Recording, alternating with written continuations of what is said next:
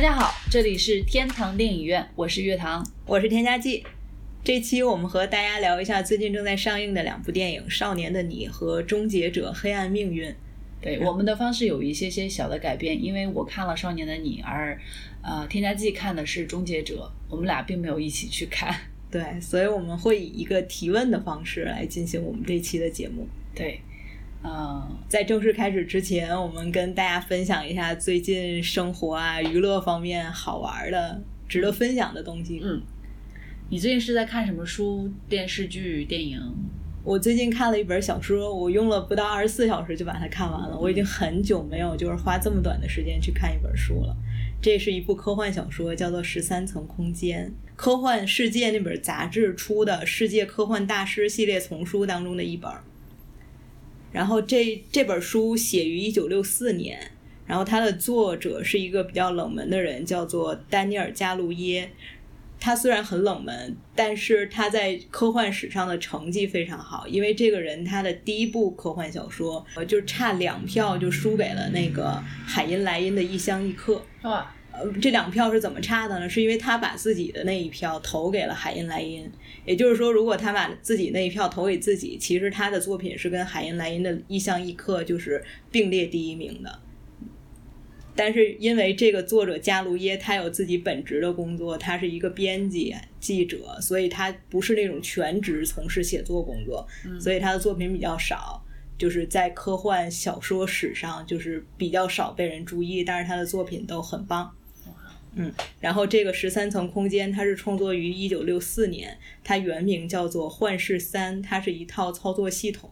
就是说人类科。他当时想象的是，人类的科技已经达到可以在电脑里面模拟一整套就是人类社会系统了，就是里面他们模拟出来的人就会觉得自己是真的人，然后有真的历史，有真的一切什么的，就是哦，那很酷哎。对，就是那个《黑客帝国》的那呃那种形式的状态。但是因为这个，它是一九六四年创作的，其实它是这种就是那个怎么说，虚拟世界跟真实模糊了界限的这种设定，他算是第一人，就是做的比较早的一个人。嗯，这很酷，对这个确实是推荐大家去看。我已经被添加剂同学推荐了，然后打算一会儿回去看了。嗯，而且他写作也很有意思，就是他写作的方式就是可以勾着你一直看下去。哦，那因为我最近在看其他的也是科幻小说，我就是一本书，可能也就是一百万字，然后看了半年还没看完了。嗯但是这个真的就是不到二十四小时就看完了。嗯，那是写写的比较亲民。对，嗯，我呢，我最近就是在上课啦，对，然后因为课程会比较多，课业比较比课业比较繁重，嗯，最近就一直在上那个电影制作的课程，最近在读了很多那种关于电影意象方面的一些书，然后我最近在做在写的一篇论文也是关于电影意象的。嗯，然后电影意象这一块儿呢，我觉得它最开始是从那个文学里面引引衍生出来的这个词，运用到电影里头来的，其实就是我觉得是一种共通的一个一个东西吧，就是比如说你用一个一个符号性的东西，一个一个一个物件，或者说你用一个语言，在电影里面就是这样嘛，因为意象的话，它可以。我觉得它怎么说呢？按照现在的电影理论来看的话，它是你所有你能够在荧幕上看到的，或者是感知到的那些被反复使用的，你的视觉视觉符号也好，听觉符号也好，都可以作为是意象。但是它前提还是要反复使用，因为它是反复就会有一种强调的意味在嘛，那种。对，施瓦辛格演的那个终结者，他是一个机器人嘛，就是在一九八四年第一部的时候，他就戴了一个墨镜，然后后面每一部他都戴一个墨镜。到了最新的这一部里，他就是还有一个关于墨镜的这个镜头。，但是他墨镜没有戴上，只是只有这个镜头，对，但那个未必是这个是意象吗，它未必是意象，但是你刚刚说的是反复出现。它是在一部电影里面反复出现，但是它是要有意象，就是未必是意象，就是在于它跟那个它的思想深度是不是真的有那么深有关。首先，你这个这个是是那个终结者这个电影本来就是个爆米花电影。它可以有有那种就是隐身的含义。那你的墨镜的话，在我看来就是一个就是切断人和人之间的一个一个呃交流的一个产品、一个物物件这样的，它是又是墨的，然后你你墨镜，然后墨镜的话，在很多就是像黑帮电影里面有用用过，它那个未必是意象，有可能是一个道具，是一个就是经常使用的道具，然后它可以经常被就是可以被人识别的一个东西，就好像一个胎记那种感觉。意象的话，它得要就是引起你。它有引申含义，对是吗？对对，意象的话它肯定是要有引申含义的，它是要要表达作者的，就这个作者有可能是导演，有可能是编剧，他的一个意图的一个一个，他不想用就是话语直接表现出来，也有用这话语直接表现出来的，就用台词表现出来的。但是那你举个例子，呃，台词吗？不是啊？你意象吗啊，对啊，意象的话，就是我想想啊，哎，我前段时间有看一部电影叫做《送我上青云》，嗯。它里面用的一个呃很多的意象，用的一个意象就是雾，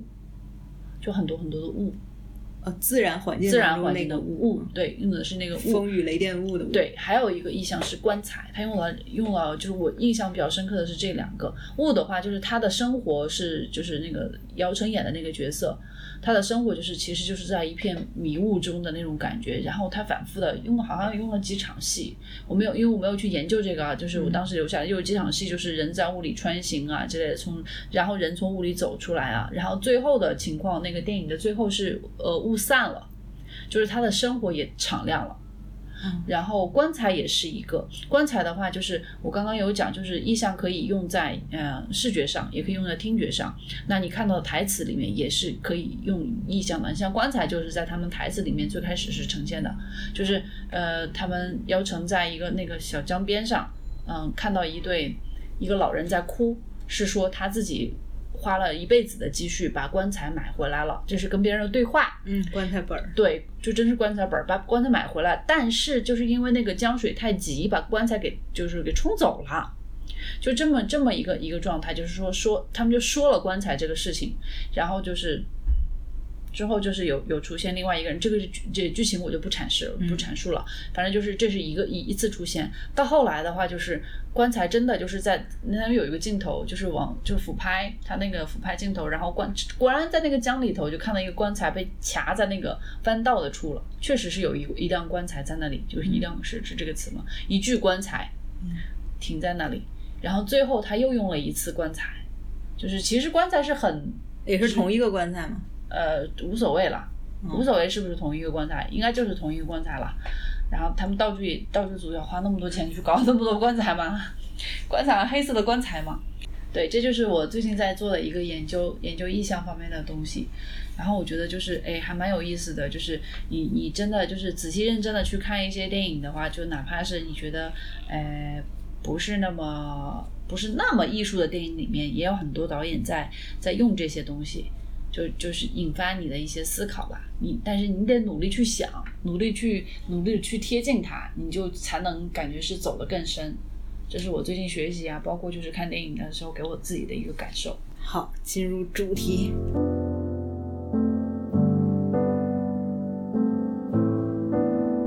去看了《少年的你》，其实我最开始的时候并没有打算去看，包括添加剂同学也没有打算去看，因为我觉得我们俩都有点怪哈，就是那种嗯，现在越火的东西就觉得呃不差我们这一票了，这种感觉，没想去看。但是我我可以说我在我为什么不想去看的原因吗，好呀，就是因为他最近这个就是抄袭，就是他是不是抄袭这件事情。嗯，好，因为有两个原因，第一个就是呃，对于像这种大资本运作的电影来讲，其实它就是因为我们自己也接触过一些项目，接触过一些人，比方说可能比较红的明星，他就不在乎违约去不拍他已经签好的片子，而去拍一个新的，因为。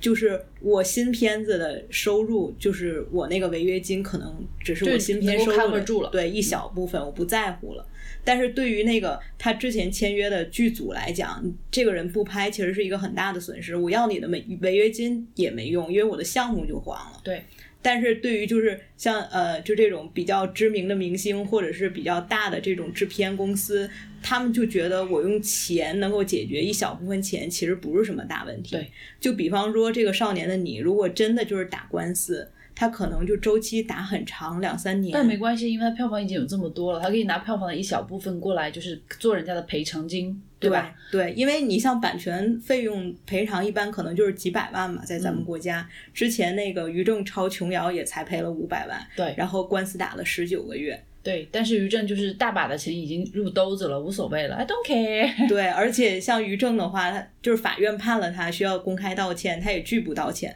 那好，你不道歉，我再花那再罚你钱，罚三十万人民币。那人家照样我就交钱，我就是不道歉。就是对于呃，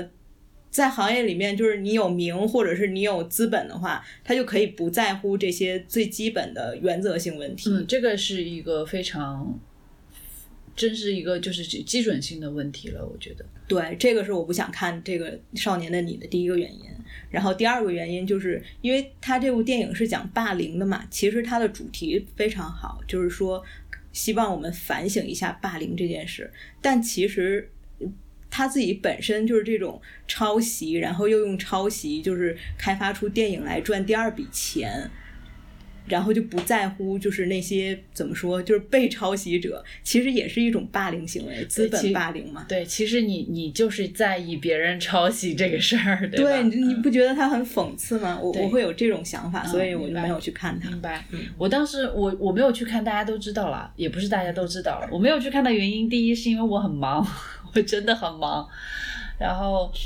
要工作，要学习，要带孩子，然后这都是事情。然后第二的话，确实就是，呃，我还没有来得及去消化他的抄袭这个事件，嗯，的时候，我的老师就直接说：“那我们全体同学一起去看吧。”嗯，因为这就跟当时的哪吒一样，因为做电做电影研究的话，肯定就是要想要知道，就是为什么他一部电影这么的红，就是呃。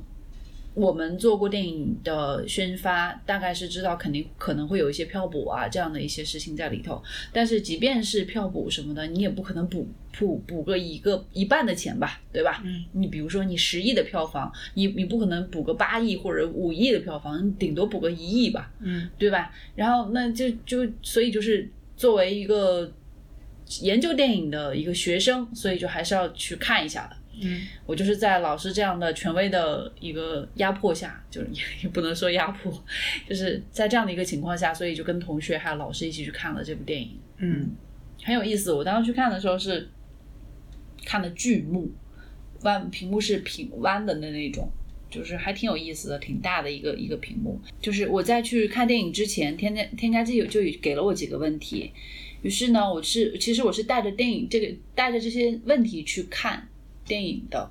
当然也有一些我自己的一些感受，然后呢，我再呃把我自己的感受融合在那个添加剂的问题里头，一起给大家分享一下。好，我的第一个问题是在不考虑它的主题的情况下，就是这种霸凌啊这种深刻的主题的情况下，它这个电影的故事讲的怎么样？因为要解释一下，像有些电影，它的故事可能并不具有很强的吸引力，它不是故事性的。比方说像《桃姐》那部电影，但是因为它的主题非常深刻，所以它的就是价值就不一样了。那我明白你的意思，就是就是你的意思就是这些这个电影里面的这些人物能不能牵着我们往前走？对，如果比如说他只是呃这个小女孩周冬雨演的这个角色，她如果。不是，就是没有面临霸凌这些事情，他只是一个高三的学生，嗯，然后他自己能不能带着我们把往前走？呃，我的回答是，也许可以吧，但是，但是我不确定，因为他这个主要是他是，他这个是强关联的，就是他的人物是处于这样的一种处境之中，他是在被霸凌的这样一种状态之中，所以他在这样的状态之中才会跟。就是男主人公易烊千玺演的那个角色，然后他们两个才有一些就是相逢和交集。如果就是他们两个角色出来的时候，我想起了一部台湾的电视剧，是台湾的吗？叫《斗鱼》。嗯，就是台湾。对，就是一个弹钢琴的富家女跟一个社会的小混混的这样的一个一个故事，他们两个相爱的这样的一个。我当时就觉得他们的人物角色有一点这个意思。如果就是没有就那个设定的话，就是就是他们那种感觉。他那种感觉的话呢，可能就是如果你没有霸凌呢，你就要你就要有别的事件，那别的事件会是什么？我想象不到，因为在他的那个呃设定里头，这个周冬雨演的这个角色，他是一个高三的学生。所以高三的学生，你想象一下，就是，而它是一个现实主义题材的嘛。高三的学生面临的是什么？高考，高，而且复读班的高考，复读班。那复读班的话，你你你你每天就是学习学习学习学习，然后唯一不同的就是这个周冬雨的妈妈就是在在外头躲债，然后那个易烊千玺的就是被抛弃的孤儿，就是这样子。他们可能中间会有一些火花，但是可能可能会像一个有另外一个事件发生，然后可能又有就是。爱情发生之类的这样的一些，我是可能朝着那个方向发展了，因为就是如果如果摒弃这个霸凌这个事件或者这个主题的话，它肯定就不是这个故事了。嗯，然后他的人物的一些就是动作啊，就就就就无法完成，至少在这里头是无法完成的。然后这个问题其实，嗯，其实也不光是从这个角度。我我想问的不光是从这个角度，我想问的是说，就是你不去考虑它的主题，这是不是一个就是好看的故事？就是不去考虑，不是说没有这个主题，而是不去考虑这个主题的重要性。因 为还是说桃姐，我明白，我明白，我明白，就是还这个故事还行。其实还行，但是这个故事 就是涉嫌到抄袭嘛，这个我们一会儿再说。这个故事其实还还行，就是就像他的故事很简单，就是跟 X 那个很像，就是这个女孩杀了人，然后这个男生帮她顶罪，就这样的一个故事。嗯，这个故事，然后它中间，但是呢，它的讲故事的方法呢，嗯，它这很简单的一个故事，对不对？哦，对，那这是我第二个问题，它的故事结构是什么样的？对，它讲故事的方法呢，不是顺序讲故事的。他用了很多很多很多的那个闪回，嗯，他用回忆去交代、填补，就是所谓的那种就是故事性，你们中间他们之间的一些发生的发生过什么事情这样的。这个其实是我我个人不是很喜欢的一种讲故事的方法，就是用闪回你可以，但是就是他用闪回的方式吧，会让人觉得很牵强。他是。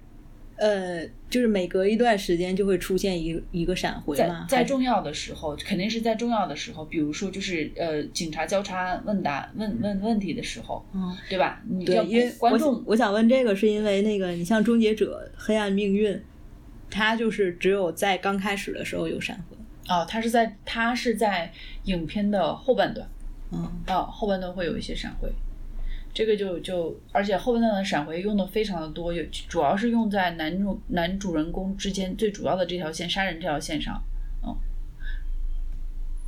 所以它是基本上是一个线性叙事，然后在对，呃，就大体上是线性叙事，在在一些部分的桥段的地方，他用了一些闪回的方式。然后第三个问题是他的摄影怎么样？因为我对这个摄影师还比较感兴趣。摄影还行。摄影有有什么特点吗？因为是这样的，就是这个摄影师之前也是拍了曾国祥导的《七月与安生》，然后还有蔡康永的《痴痴的爱》，摄影师叫于静平。感觉《痴痴的爱》跟那个《七月安生》风格不大一样啊。对，而且就是现在的这部电影跟那个《七月那个七月与安生》也不也一样，也差不多吧，稍差不多，差不多。哦，因为。他在那个《痴痴的爱》里面很喜欢用，就是在那个人的视线以下去拍，俯拍镜头嘛，仰拍镜头，但是也不是像宠儿那个那么仰，就大概是在微仰下巴或者是嘴这个位置去微仰，微仰那是导演的问题，导演的对导演的问题，导演喜欢用什么样的镜头，导演给他什么样的指示，这样。那那摄影师的价值体现在哪里？他们两个探讨出来的。就是导演觉得，哎，我这个我这个故事，我想要造成什么样的效果？然后你觉得用哪个好？导演说，我觉得用微仰的镜头好。然后你如果能够提出一个更好的方案，或者说你仰到那个程度，你四十五度和五十五度，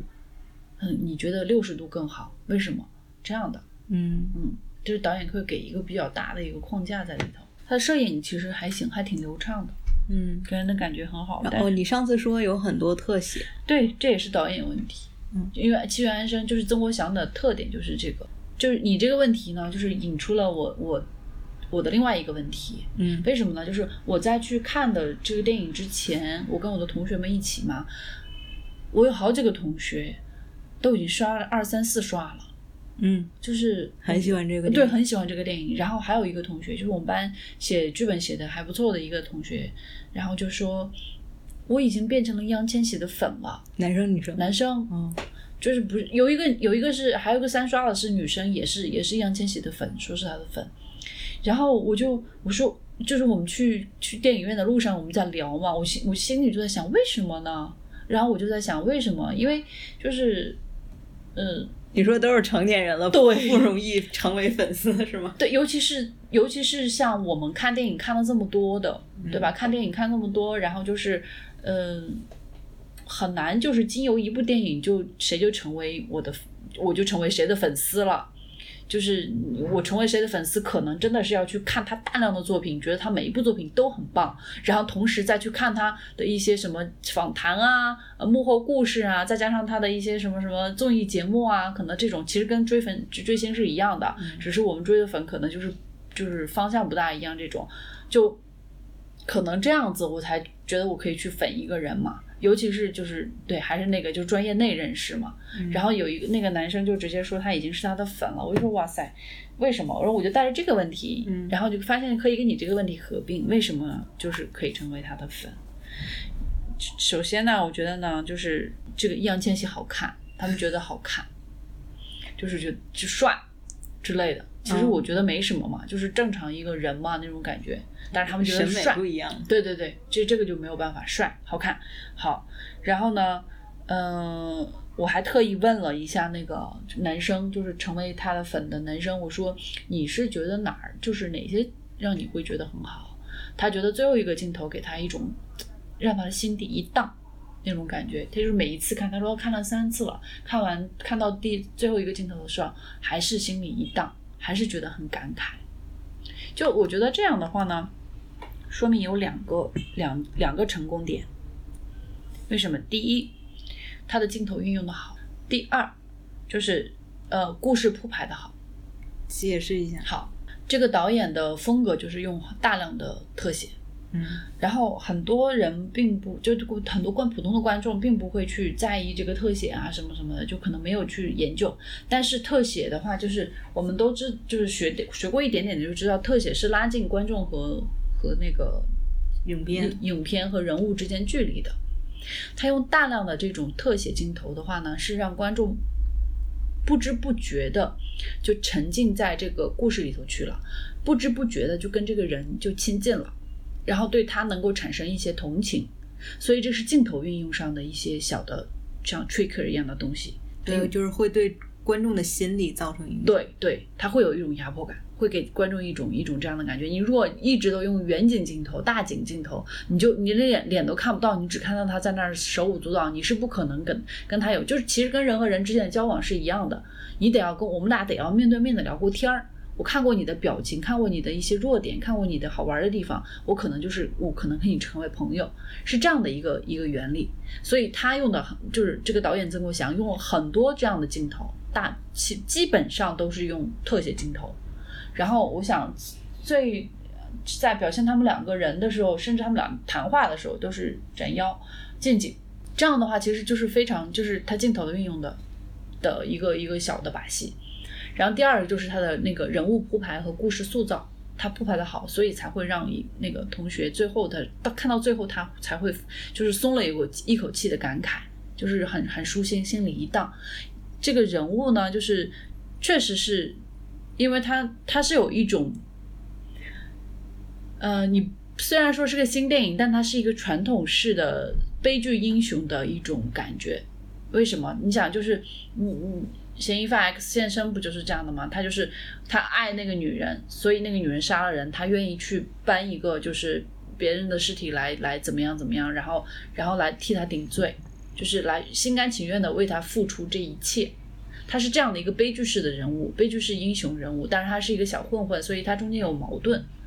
他他然后这个人物和人物之间的，你想，一个是要考北大清华的一个高材生，一个是底层的小混混，然后就是这样的，本来他们之间的矛盾就是这样子。然后这个男生呢，就一直是很很卑微，然后很自卑的这么一个人，生活在阴影里头的这么的一个人，一个人，每天就是打打杀杀，打就每天打的头那个头破血流回家这种。然后就是他慢慢的铺排，故事慢慢的走，慢慢的走，慢慢的走，所以就是才会到最后。啊，别人觉得哇，他终于走出，就是走出阴霾，走在阳光里，给这样给人的这样的一种感觉。所以易烊千玺这个角色天生讨喜，就是他他这个角色在这个电影里头就是讨喜的，他是占的便宜的，就是说你换一个人来演也会爱上他的。就是他捡了这个便宜，也不能说他捡便宜啊，就是说他就是这个设定对就是他这个设定就是就是肯定是会会会让人喜欢的，嗯再加上他导演用这样的手法，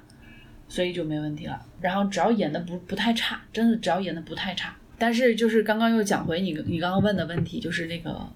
摄影和它的特写镜头运用。我们当时是坐在第五排，又是剧目嘛，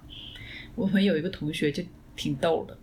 就是中途他刷二刷，嗯，然后中途就出去了，我就以为他出去接电话了。我说哎呀，二刷果然就不一样，就觉得没没那个啥啥啥哈。他后来就是我们电影结束之后，他说我刚刚出去吐了，因为特写镜头用的很多，然后又镜头很晃动嘛，手持镜头也有也有，所以就是导致他那个视觉上不舒服，就吐了。所以就是娄烨的那个风风中有朵雨做雨做的云之类的这样的电影。和他曾国曾国祥这样的电影可能都不适合坐得太靠前，靠后坐一点比较好。他们拍的时候没有考虑过这种影响吗？嗯，可能没有，可能没有。对，说个题外话，为什么电影院会有那么靠近屏幕的座位？这应该是中国电影院的一个特点。你想，就是在国外的话，很多电影院的第一排是很，还是可以很舒适的看电影的。除了柏林那一次，嗯，我那个刚想说对对，柏林柏林那一次那个太近了，但是基本上大部分的电影院第一排离屏幕的距离是可以很舒适的看电影的，它这个就是太近了，嗯，可能是观影人数太多，嗯，不知道，要捞回成本，不懂他们为什么要设计的这么近。嗯。好，然后我的最后一个问题就是，就是有人说这部电影其实已经规避了，就是东野圭吾与东野圭吾小说的相似性了，你怎么看？都说了是相似性，都说了规避，这还要怎么看？它的故事盒就是一样的，就是它就是一个故事盒，嗯只是放在不同的情境之下了，就是放在一个就是他那边是个成年人对吧？嗯这边是个是个青少年，就是一样的故事盒，就是女生，我刚刚好像一句话讲了，女生杀了人，然后男生替她顶罪，不顾一切的替她替她顶罪，我我举例来说一下，嗯就比方说刚刚我说的这个十三层空间，然后它是一个虚拟的世界嘛，它这个故事，呃，故事主要叙事的线索就是他们要研制，就这个男主角 Dog。道格霍尔霍尔博士，他要研制一个就是虚拟的世界，就是模拟人类社会的一个发展方向这样子的工作，看起来好像挺好的，同时还能应用于商业上面的运用。但是呢，同时就是在他们的生活当中有很多调查员，就民调员，就是总是去问你，你你觉得人们抽烟好不好啊？或者是香水你喜欢什么味道的？就有很多从事这些工作的人，这些工作的人就不希望他这个系统投入使用，所以就会罢工啊，反正就跟他作对。总之就是他这个幻视三系统没有办法顺利的，就是面试面试，对，同时它那个各方面的威胁，还有一些奇奇怪怪的事情发生。但是它这个幻视三是一个虚拟的，完全就模拟人类社会的，就是里面的人真的觉得我就是真的，就有点哲学问题那种感觉。到底我怎么确定自己是真的？我我只是说了这个这个小说开始的这个部分和它的就是事件的矛盾，我并没有把它讲全，因为大家看到最后才会有惊喜嘛。然后同样那个《黑客帝国》，它也是一个虚拟的世界，人们以为自己是真的，我真的就是一个像那个男主角实实在在的人，对 Neo，他就觉得我就是一个白领，我每天过这样的生活，但其实这一切都是假的。就是他们用了一个同样的是虚拟世界，然后不知道是真是假这样的概念，但是完全它涉及不到抄袭，因为它对你刚刚说了概念，对，因为它而因为它事件的主要矛盾就根本不一样。对，就是幻视，就是十三层空间，它是一个就是商业竞争，然后它可能有一些刑侦的内容，因为有人会死掉。然后《黑客帝国》是一个救世主型的革命类的片子，对对，所以其实它是没有办法说称称之为抄袭的。那同样就是于正的《宫锁心玉》跟琼瑶的《梅花烙》，其实它事件的主要矛盾是一模一样的，就是因为那样子一个身份的交换，而且它人物设置是不是也差不多？，对，才成了他整个事件的矛盾，整个故事的起点。嗯，而且它故事的发展都是基于这样子的主要矛盾，所以它才被称为是抄袭。对啊，对，对，它就是因为它的那个，你像现在这个也是它的那个人物设定其实是差不多的，然后然后人物的那个动机不一样啊，但是就是人物的设定就是他们的那个矛盾的一个一个往前行进的一个一个路数也是差不多的，所以你怎么说呢？就是嗯。很多人可以可能就是，甚至作者编剧可能就会说，我只是就是借用或者应应用了看到了这样的一个一个就是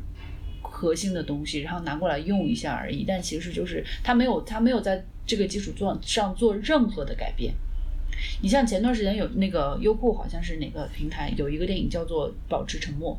《保持沉默》就是它其实故事盒是抄的日本的一个电影，我忘记叫什么了。哎呀，想起了之后回头写在评论区吧。我们会写在那个节目简介里。对对对，日本那个电影是母亲杀儿子，但是保持沉默是儿子杀母亲，它是也是有一个一个一个凶杀有有案件的这种，但是他们的故事和就是一样的。嗯，他已经就是像保持沉默那个电影已经就是做的很很怎么说，他就是他做的很圆滑，尽量让你别看出来这是这是用的别人的一个故事盒，但其实就用的那个故事盒。所以他这个就是很，他这个的话就是太明显了，就是一看就很很很容易直接就对联过去了。我不管他有多少的那个细节什么都在里头，反正就是确实。但是呢，你可能会有有作者会说啊，我这个只是怎么说呢，在这样的一个情境下的一个一个人物设置的一个状态什么什么的，然后而且这样的事情有可能也是有发生的，如何如何如何。只是呢，就觉得这个也太巧合了。好，然后这是这一点，但是呢，就是，呃，我看完了之后，我问了，就是我们的同同学，我们就在那里聊天嘛，因为我自己本身是没有经历过霸凌的，我嗯我我不知道，我我应该是小学的时候被男生欺负过，都没有那种没有那么夸张啊，不会真的是打你血破头破血流这种，那个男生只是恐吓恐吓你这种。嗯就所以我没有经历过霸凌，就一路上来就是也不知道社会是这个样子的。原来我就我一发现哦，原来社会已经孩子们都已经这个样子了。然后比我年纪小的一些同学就就是那二刷吐了的同学就说，哎、我真的是看了之后很有感触哎，因为我我那个同学就是这个样子的，就会打人，就会就就是就会那种就是也会他说自己很有感触，因为自己也是那个旁观者，也也是那个啥啥啥。但是呢，就是你像说霸凌事件的悲伤逆流成河吧，嗯那个电影它没有火，这个电影火了。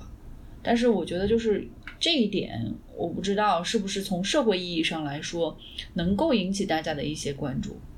很多人都希望可以有这个结果。对，这如果真的是包括那个嗯给这部电影打五星的那些观众，他们都是希望能有这样的结果。对，如果真的是能有这样的结果的话，我觉得就是至少它还是有一点点意义存在。至少现在这个情况，它的情存在情况啊，就别的就没什么了。因为他如果你说你就像熔炉啊、溯源啊这些，包括就是呃证人啊，就是美国的那个证人和那个末路狂花，能够就是他电影的出现能够对社会系统能够做一些改动，那就更好了。但是我觉得相对来说可能会比较麻烦。嗯，就就就就是这样吧。我觉得他他胜在主题上。嗯然后我另外一个同学最搞笑的就是他说那个什么，这不应该不能叫少年的你，应该叫高考的你，复读班的你之类的。哦，另外一点就是我自己的感受，我不知道，我估计很多人也会有这种感受，就是嗯，郑国祥导演在故事的情节设计上有一个强强行的一个设定，就是杀人动机和杀人的那个杀人转折吧。一一说到这个，如果看过的朋友应该都知道，杀人转折那边那点实在是太牵强了，就给人的感觉就是有点怪怪的。哎，你没看过那个，就是最近的《使徒行者二》？嗯，因为现在国内，嗯，就是很多导演，就大家有一个感受，或者是怎么说呢，就是很喜欢反转，就是观众也喜欢反转，所以从业者就觉得我这东西一定要有反转，因为很就是因为这个需求，经常把一些信息隐藏，然后通过闪回，然后去交代。啊，这不就是你之前说对，就是《使徒行者二》那个是一个非常典型的例子。那是不是这个就是《少年的你》？你刚刚说的那个，就是导演的这个处理也是基于这个原因，就是前面他觉得我要把观众误导到另外一个方向，或者是另外一个感觉，最后我一反转，他也没有那么反转，其实就是在我看来，如果这个女孩子不死，也没什么大大不了的事儿。就是他就是他，如果这个女孩子不死的话，就是一个就是一个文艺，可以说有一点文艺的片子，就是就是对，因为死了就变成刑侦了，，对他他就因为就有就是犯罪了。对，因为他他不死的话，就是一段就好像是一个一个一个高材生跟一个小混混的奇遇，嗯。这样的一段一段经历，就是写描写这个经历，然后最后他坠了一下，坠了一下，然后在他高考的时候，就是好像好像是在那个，比如说第二幕的最后，要大家所有的东西都要推到一个高潮的感觉，嗯。坠入低谷低谷的感觉，然后就是哎在那儿下着大雨，然后抛出一具尸体，然后不知道这个尸体是哪儿，然后就感觉又又拽了一个第三幕的尾巴，嗯然后要把这个咱们要找找出真相，如何如何如何。就到那里的时候，那个尾巴拽出来的时候，就是那个电影里头那个女孩死掉的时候，我就觉得有点儿就是有点儿长了。对我来说哈，我就觉得没必要了。就是这可能就是他比比较喜欢吧，导演比较喜欢吧。然后当时我我跟同学们聊天聊这个这个桥段的时候，大家都哈哈一乐，就说：“哎呀，香港导演嘛就是这样的。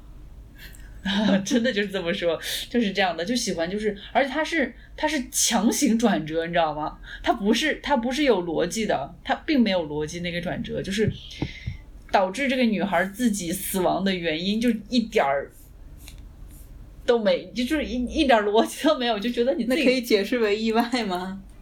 哎，但是女孩确实是意外死的，但是就是意外的意外，就是对，anyway，我不说这个，香港导演都是这样的。嗯好的，挺好。这就是我看完《少年的你》之后的一些感受。然后呢，我刚开始有讲一些意象的东西，《少年的你》电影里头也也有用到意象的这样的一些用法。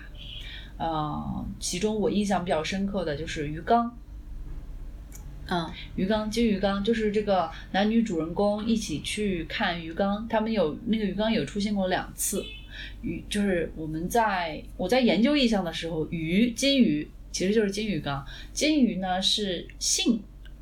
诶我我我没有后鼻音啊，有后鼻音的性嗯 的象征。就是就是有一些，然后还就是还有被困住的一一种象征。被困住这个很好理理解对，性是为什么？鱼是多子的嘛，产子的嘛那种，好像是这种。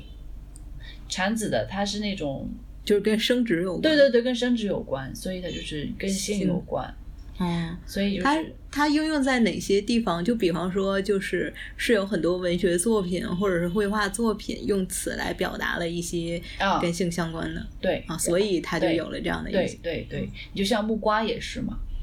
木瓜一切开，它的中间那个瓤儿就是那个什么什么，就好多籽儿，对很多籽儿，而且也很像那个女性的那个生殖器的部分的样子，所以就是很多人就是用一些水果呀、花呀，对，一般花蕊都对，花蕊肯定都是了。就是你像它里面就用了两次鱼缸，别的就好像还好，要意象方面的东西没有用那么多。嗯，好，这期节目就到这里啦，因为我们不知不觉已经聊了很久了。我们下一集再跟大家聊《终结者：黑暗命运》。嗯，感谢大家的收听，我是天下记，我是月堂，拜拜。拜拜。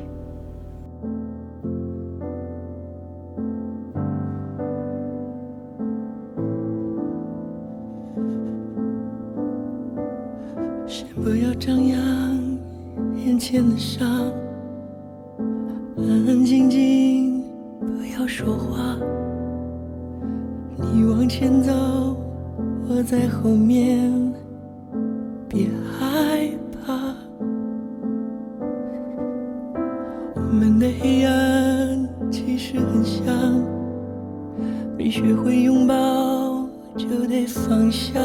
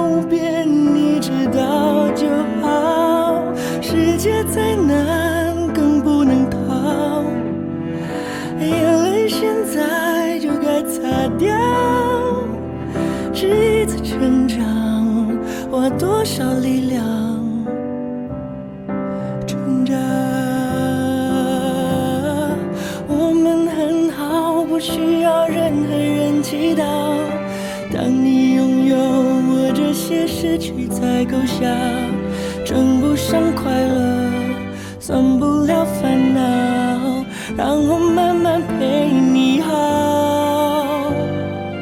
我们不好，并不求任何人原谅。你疼不疼？告诉我，何必要隐藏？寂寞的梦想，总得到希望。你快应我好不好？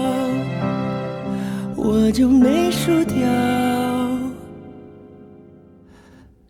我很轻松，我做得到。聪明如你，也要记牢。下个出口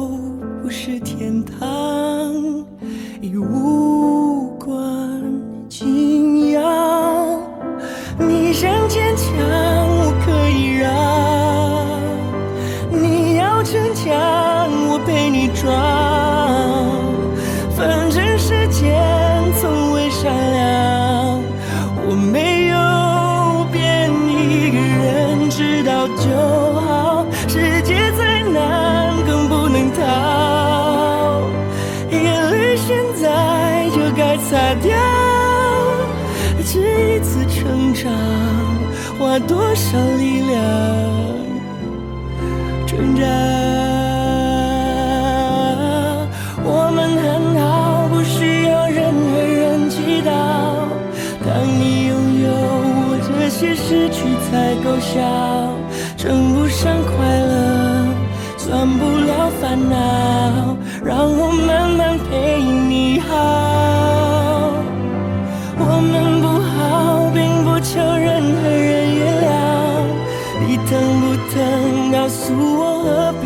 隐藏？寂寞的梦想，总得到希望。你快